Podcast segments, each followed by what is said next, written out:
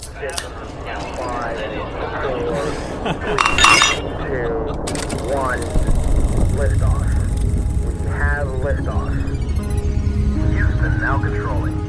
Houston shuttle. 听科学家们畅聊趣谈，与最具人间烟火气的科学家们做朋友。欢迎收听订阅由荔枝播客和高山大学联合制作播出的《科学相对论》。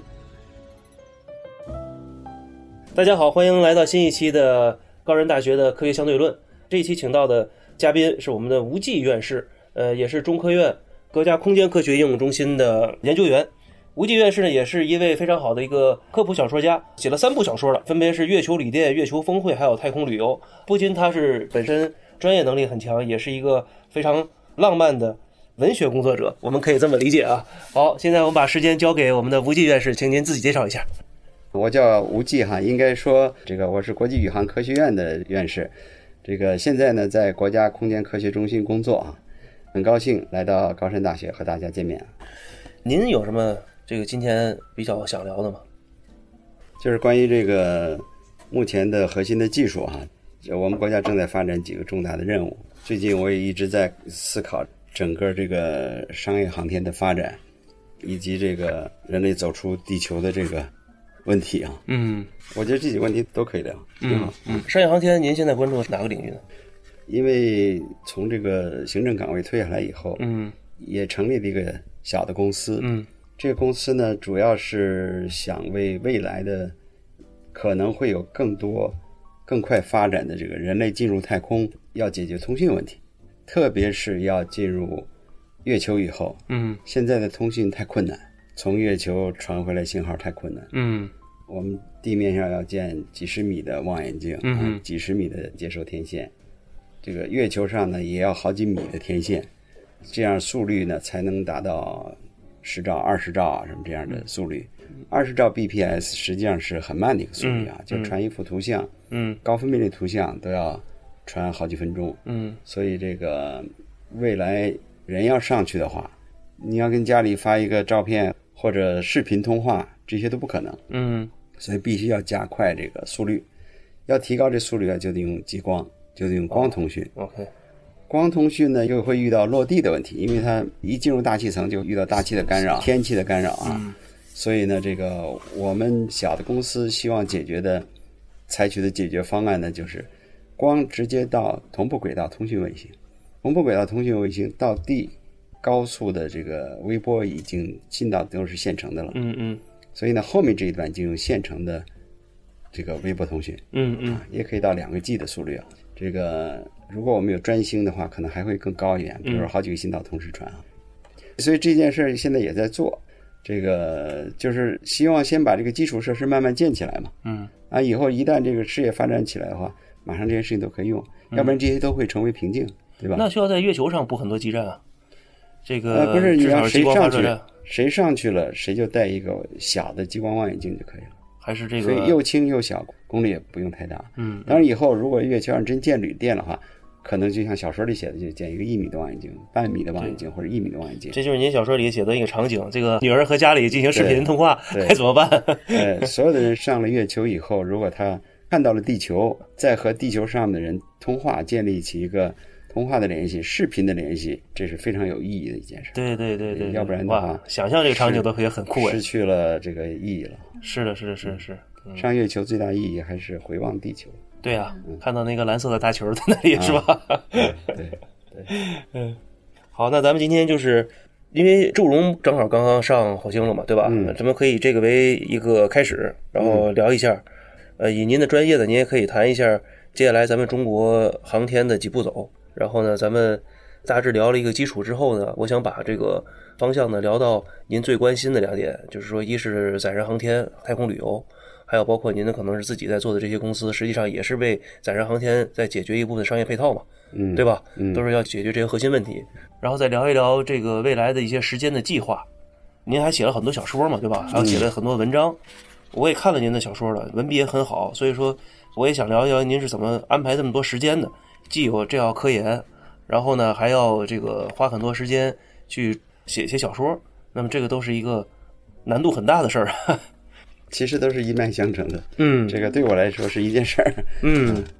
后面我会再仔细讲它。嗯嗯，其实咱们国家也确实缺乏非常好的科幻小说，这些年起来了还不错了。嗯，确实也是，我现在比较喜欢的《三体》，我是比较喜欢嗯的。当然，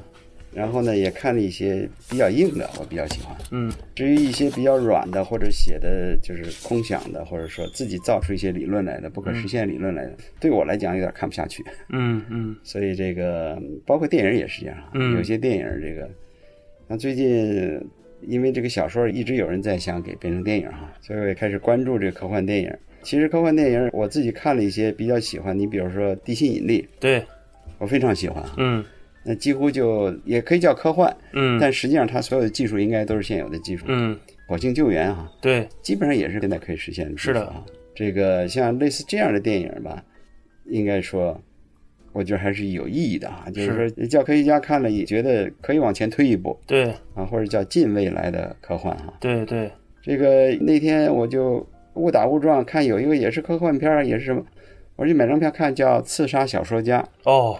看的我简直是非常的就这两天走还走是也不热是门了。走走也不是，不走也不是。后来前两天我又看了一下，票房居然达到十个亿了。对啊，前两天大热呢是。啊，真是很奇怪，它里面是什么一些梦境，然后梦境想的都是里面一些怪物。这说实话，这不能算作什么科幻吧，嗯，只是玄炫幻。炫技哈，炫那些数字技术哈。嗯嗯这个我也不知道对青少年是个什么教育啊。看上去，我觉得既然能花这么多钱拍这样的片子，为什么不拍中国的硬科幻电嗯影？啊嗯，现在唯一出的一个就是《流浪地球》嘛。对，说实话，《流浪地球》里面好多场景我也不是太喜欢，嗯但是总归还算不错吧。就是中国科幻电影里的也是里程碑式的哎，吧？也是里程碑式的。，对，但是呢，再往下做呢，就看不到一个新的东西出来啊，什么疯狂外星人，什么弄个猴子什么哦，啊都那我觉喜剧那个，您别把它当成科幻了，是是是这，两回事他儿。呃他也是打着科幻的名义弄个什么外星人来了。对，所以这个里面的科学内容和教育内容和这个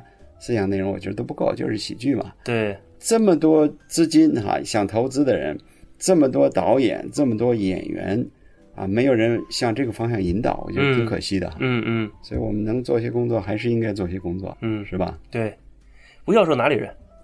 我是北京生北京长，但是我籍贯是重庆啊。哦，那您早年的大致的一个履历背景是，咱们国内上完大学去国外进修，也是这样的吧是的，我是七七级的参加的高考， ？OK，然后毕业了以后，我在北京邮电大学上的学，在北京邮电大学毕业了以后就留校了，啊，留校了，当时大家也是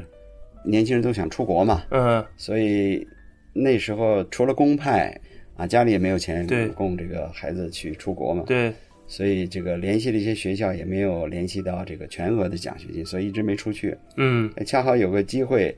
欧控局有个公费的，就是为中国的访问学者提供费用。嗯那么当时邮电部组织这个遴选，正好我在准备出国，所以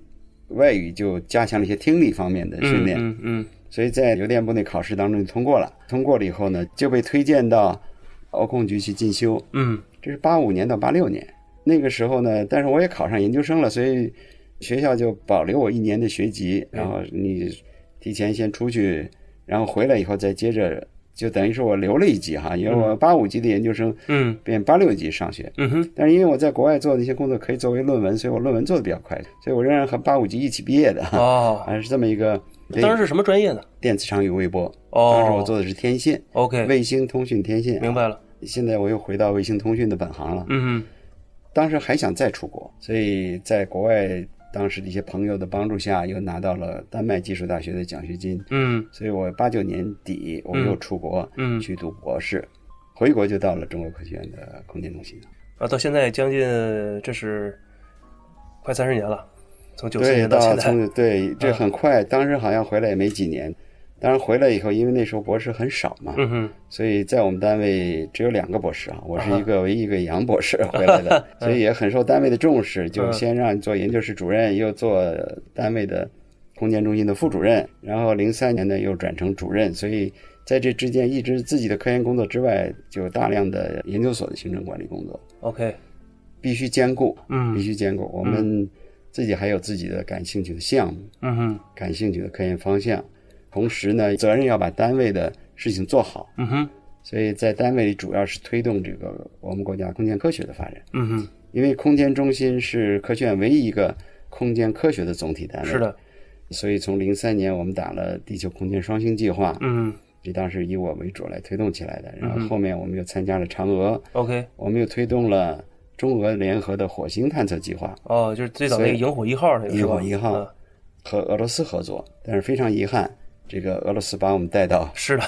带到太平洋里去了，对啊它没飞走 啊。是我们的我们的卫星还是很好它的，是我记得是在变轨，说没变轨成功是吧？还对是没点啊火啊，哦没，OK，点火。嗯所以这次祝融号落火星，嗯，呃，我们的祝融号刚刚落了火星，我是心情是非常激动啊，对，非常盼望着自己国家的是自主的火星项目。而且，因为我们当时做几十萤年了呀， 做萤火一号的时候呢，实际上在萤火一号之前，我们打了嫦娥一号。嗯当时国家航天局就组织大家论证火星项目，看看是不是嫦娥二号能打到火星。嗯嗯，但是最后的我们航天技术部门论证下来，我们还不具备那个能力，测控也不具备那么远的测控能力，对火星我们是一无所知，是所以就终止了当时的论证终止。然后我们又赶到一个俄罗斯带着我们去，那么借船出海嘛，当时国家有这个政策借船出海嘛，所以很难得机会，虽然没去成，但是因为这次借船出海，使我们对火星的关注、科学研究方面、它的科学目标、探测仪器以及火星卫星环绕器的一些技术方案，包括进入阴影怎么办啊，都做了大量的工作。嗯哼，应该说，现在的天问一号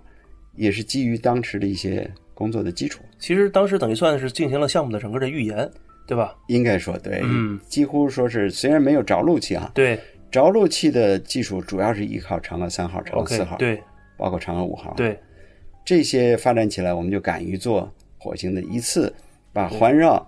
降落和着陆一起做下来。对，尽管有环绕的基础了，有着陆基础，但是火星我们自己完全自主第一次嗯去，所以测控通信的建立、测轨的精度，以及对火星大气层的了解，嗯哼，这些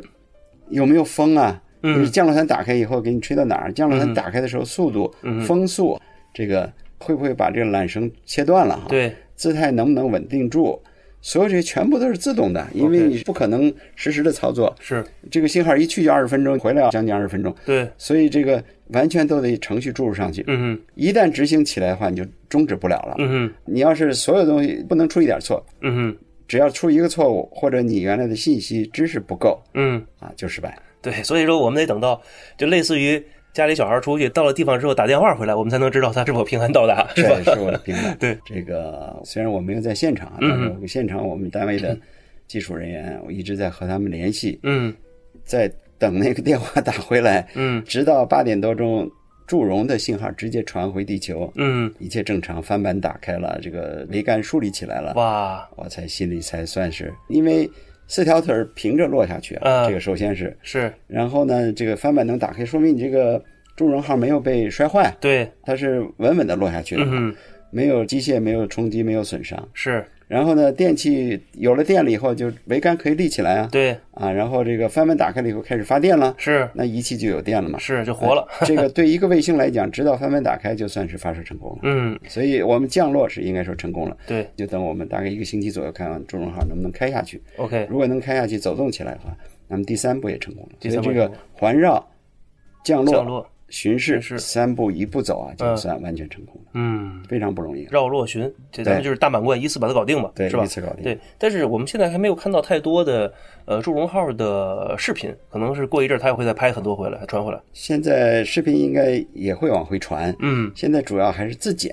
就是所有的电源呀、这个姿态啊呀、对，这个通讯的能力呀、嗯各个这个仪器的健康状况啊，嗯电压、电流是不是正常啊？嗯，现在做自检，因为你先要了解你自己身体是不是健康的。对的，啊，你要是过于盲目的开下去了，对或者开始记录一些数据了，嗯，那么万一哪些东西不协调，这是从总体上来，从系统层面来考虑，对首先要自检的，对，所以确认自己健康了以后，再开始做正常的工作。嗯所以现在包括第一幅图像也还都没有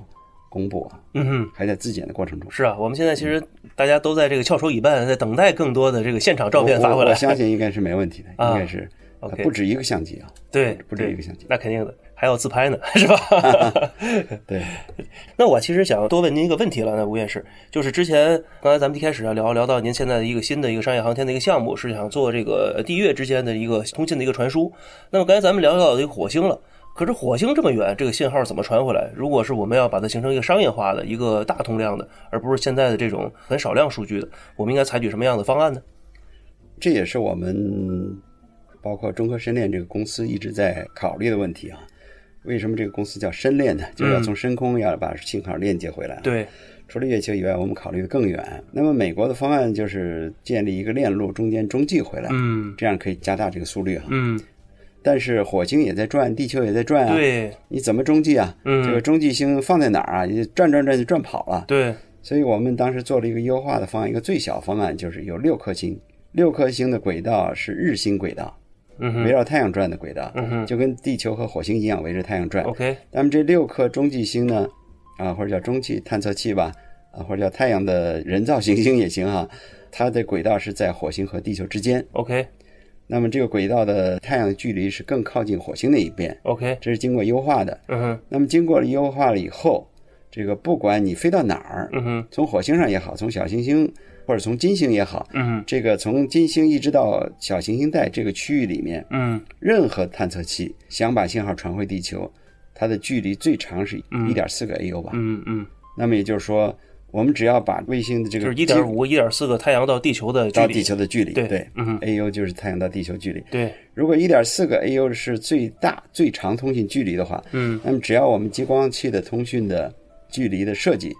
能够达到这么远的距离，那么你不管飞到哪儿，我都可以给你链接回来。嗯，所以这是一个中继的一个网。能不能多用几个呢？比如说我们在地球和火星之间，我们多放两颗星不就得了？呃，也是这个围绕太阳这是个我们对是做过优化的，要是四颗星的距离会更大，啊，哦六颗星会缩短，但是缩短也缩短不了多少。 ，OK，所以呢，这个是一个经过优化的一个设明白计。了，OK，但如果说你弄到二十颗星、八十颗星，那肯定会更好，对，那么成本就会又会成增本加就高很了多啊。，嗯所以初步呢，就是一点四个 U，如果用激光链路的话，还是可以要比微波的链路速率要高的。嗯所以呢，这是未来的一个发展方向。那么它回来也不是直接落地球，嗯，也是落到地球的同步轨道卫明星白上，，嗯然后地球同步轨道卫星和这些中继星还有用户之间和行星际的这些探测器的用户之间都是激光联络。嗯，到了地球同步轨道卫星再落地，就不怕云啊、雨啊、天气的问题，就用微波。微，波了，嗯。因为这个离得比较近了，而且现在微波链路是现成的。是的，是的，是的。那其实我们也可以想象，未来在地球和火星之间、地球和月球之间，应该我们有大量的中继星或作为通信。当然，这个是在我们形成这个所谓的地月经济区或者地火经济区，能够两边都有形成基地的一个前提条件下，也是我们的一个保障系统。到那个时候，这个网再怎么提升，我觉得，呃，肯定还会再进一步的提升。嗯那这是第一步，先把分散的探测器啊都给照顾起来。嗯哼，那么未来如果火星上真有基地的话，这个月球上有基地的话，这个能力还会加强嗯哼，啊。你比如这六颗星的望远镜可以大一点啊，它的能力就会提升。嗯哼，是，这是一个很可期待的一个，因为我们并没有发明什么新技术，是都是在我们现有技术上进行通信的一个整合。对，嗯，对。那么吴院士，我其实非常的关注，您也写了好多的这个小说，绝大部分呢都是跟这个太空旅行相关的，比如说像月球旅店啦、这个太空旅行啊这些。您是怎么看这个载人航天的？因为其实像我这一代人，我们从小就是非常的关注太空，其实最想做的事儿就是变成宇航员，自己能够亲身的出去看一看，而不是说只发一个卫星，对吧？您觉得咱们国家在这个方面，然后和美国我们还有多少的一个差距？接下来的话，我们那个大致的一个时间表几步是怎么走的？在这个过程当中，我们商业航天能够做什么呢？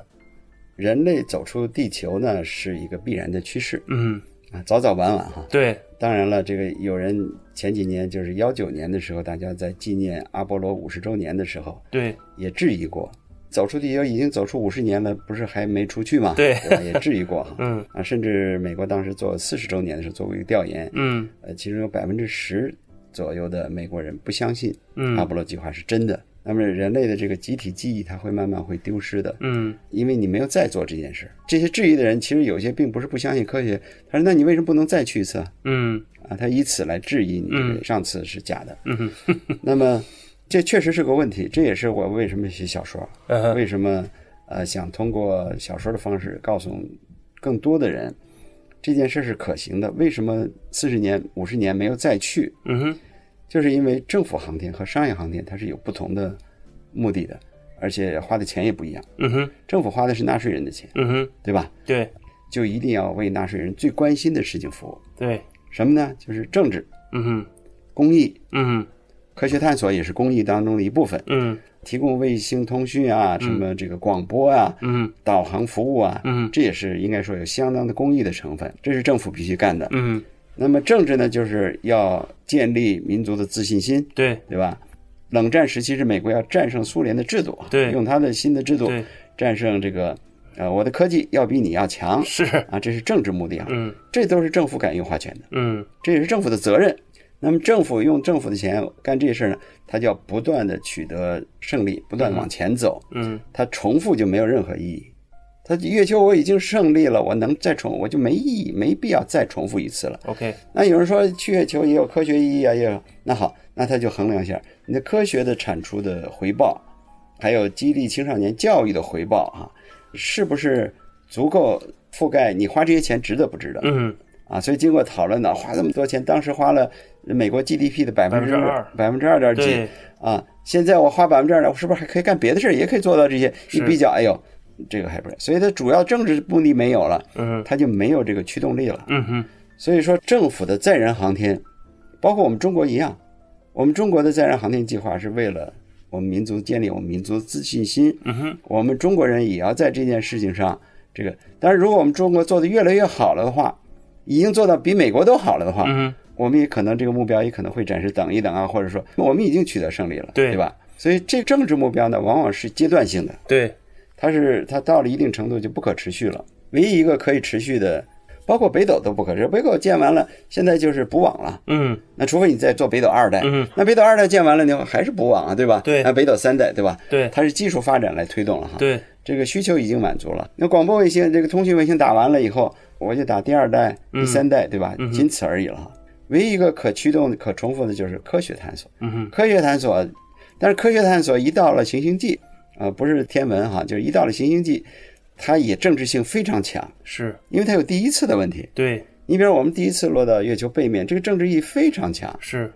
其实说实话，落到月球背面的科学性，你说就为了科学性，我要落到背球，没有政治性的话，啊，那驱动力就没有那么强。至少减一半儿，啊，这个这 个，对，所以呢，你看这次去火星，我们必须有一点第一的哈，就是我们三步走是 一一次完成一次完成。嗯虽然我们是站在别人的肩膀上，就是现在计算机也比以前好了，对，关于火星知识我们也比以前多了，，对但是呢，仍然我们还是有点创新的哈。，对，所以再下一步，我们可能要去别人没有去过的行星嗯和哼行星的卫星，就是太阳系探索有很多第一次啊，对要驱动中国太阳系行星探索，政治目的和科学目的一定要两个双轨并行， ，OK，明白了，所以这个双轨并行呢，才能不断的使它有新目标，嗯哼这是政府航天的意义，但是商业航天不一样，嗯哼，商业航天来的是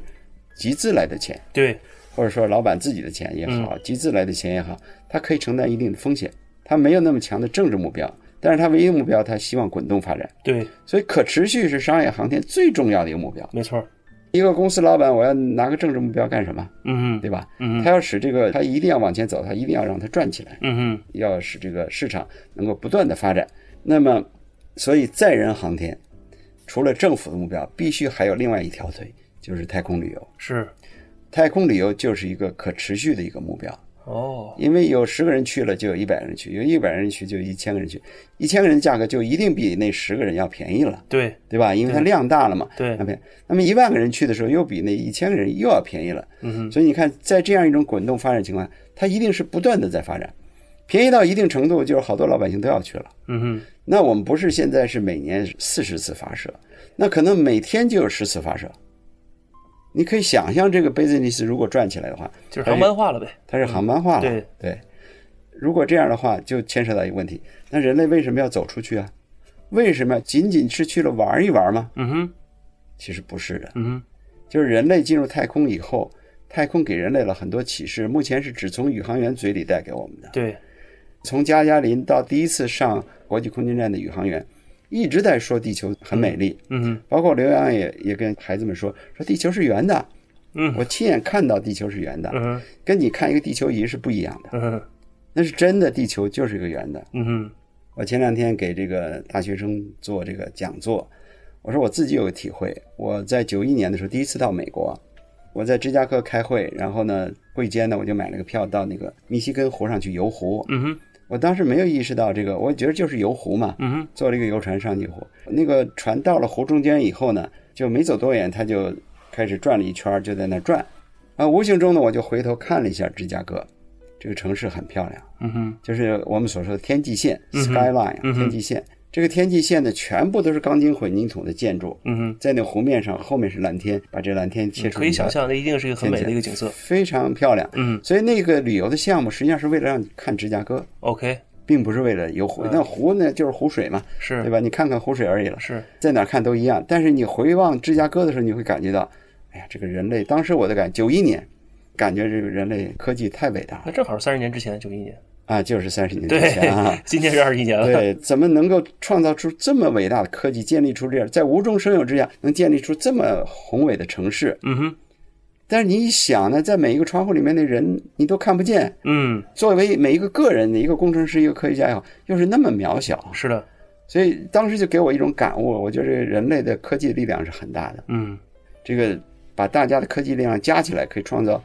不可思议的这个奇迹啊！嗯，所以这个人到了太空以后啊，太空会给你一个启示。那么这是我说的，这是第一次启示，就是从空间站上看地球，从近地轨道上看地球，你看不了那么全，嗯，你只能看薄薄一层大气层，对，然后黑色的太空对，啊，有一些星星。是，这个地球是蓝色的，很漂嗯亮。然后你的家乡从你脚下飞过。对，但是如果你要走得更远的话，那就是第二次启示，就来自于阿波罗的宇航员。嗯哼，阿波罗的宇航员看到的地球，那就是一个星球，嗯哼，而且他们当时最震撼的是那个星球，因为飞船在围绕着月球在飞，啊哈，那么飞着飞飞着时候，突然看到地球从背后升从起，从这个月球的月球的表地面地平升起面是升起来，因为月对球的是灰色的，其实是那张照片很有名的， 上上亿年没有变化过的一个对灰色，然后蓝色的很有生机的一个地球，嗯，突然从冉后冉面升起，嗯然后它上面有白云，这个非常非常漂亮，一个蓝色的星球，嗯而且地球就是一个星球。呃，阿波罗十一号的指令舱它没有落月啊，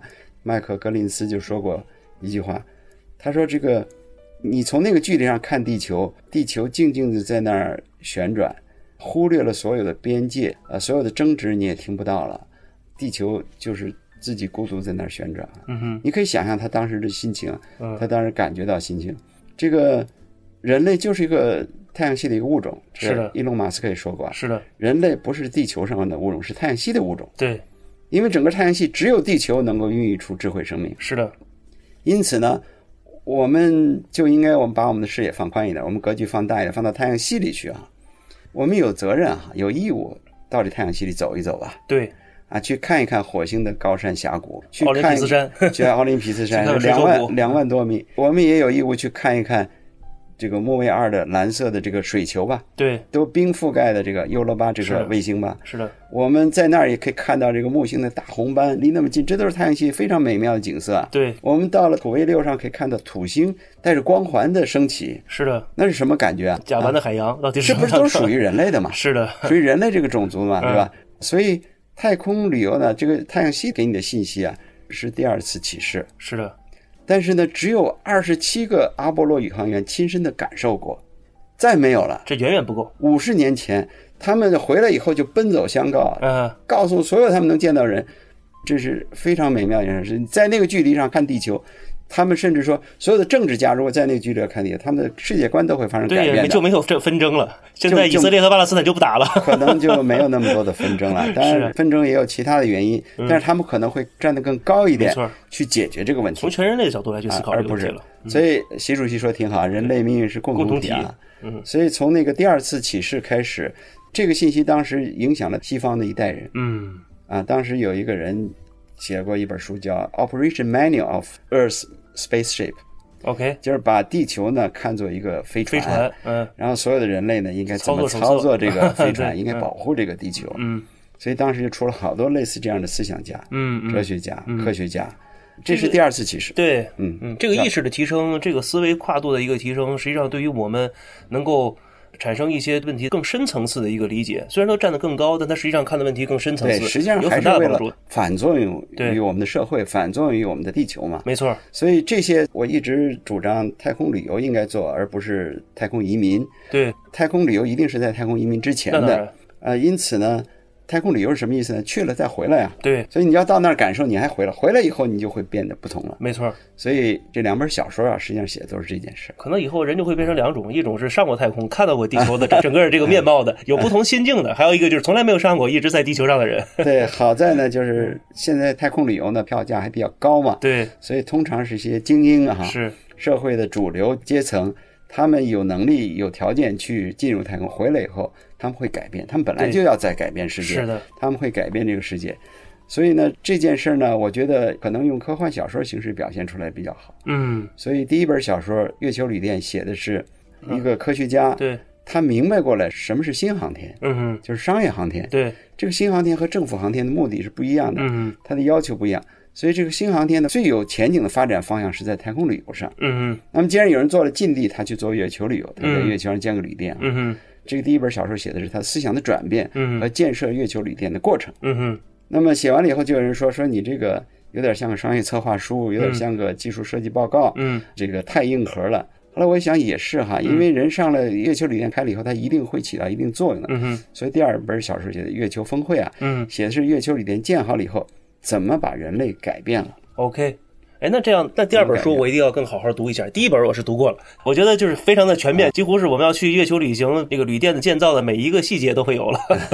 是因为这也是个我 operation menu。对，因对，因为嗯我在想，我自己是个科学和总体技术人员，对，我首先要把事儿想通，行不行啊？嗯，我先想通了以后，想通了以后，这故事就在脑子里了，嗯哼就是要通过这故事把这个想通这技术方案要写出来嘛嗯啊，包括刚才说的激光通讯呢，实际上如果不通过中继的话，最好是建一个二十公里的塔。哼，嗯哼，二十公里塔实际上我们也有个技术方案在论证，技术上几乎就是可行的，嗯哼就是要有人建，花钱去建，嗯，大概花几十个亿就可以建这么一塔，二十公里的塔，它什么结构呢？碳纤维的碳纤维的碳纤维，的是要在山上建的，还是说在？如果你要在山上建，就少了五公里嘛。对呀，啊，啊，如果建在山上的话，你建十五公里就够了。是的，啊是的，这个车可以把材料运到山上，啊比嗯如昆仑山找一个五千米的一个高点，然对后建。那么建起来以后，就出了对流层以后，就不受天气的影响了，对，所以你不需要同步轨道卫星。嗯你在上面建五个望远镜也行，建十个望远镜也行，建两米口径望远镜也行。所以这个高速的激光通讯的速率会提得更高。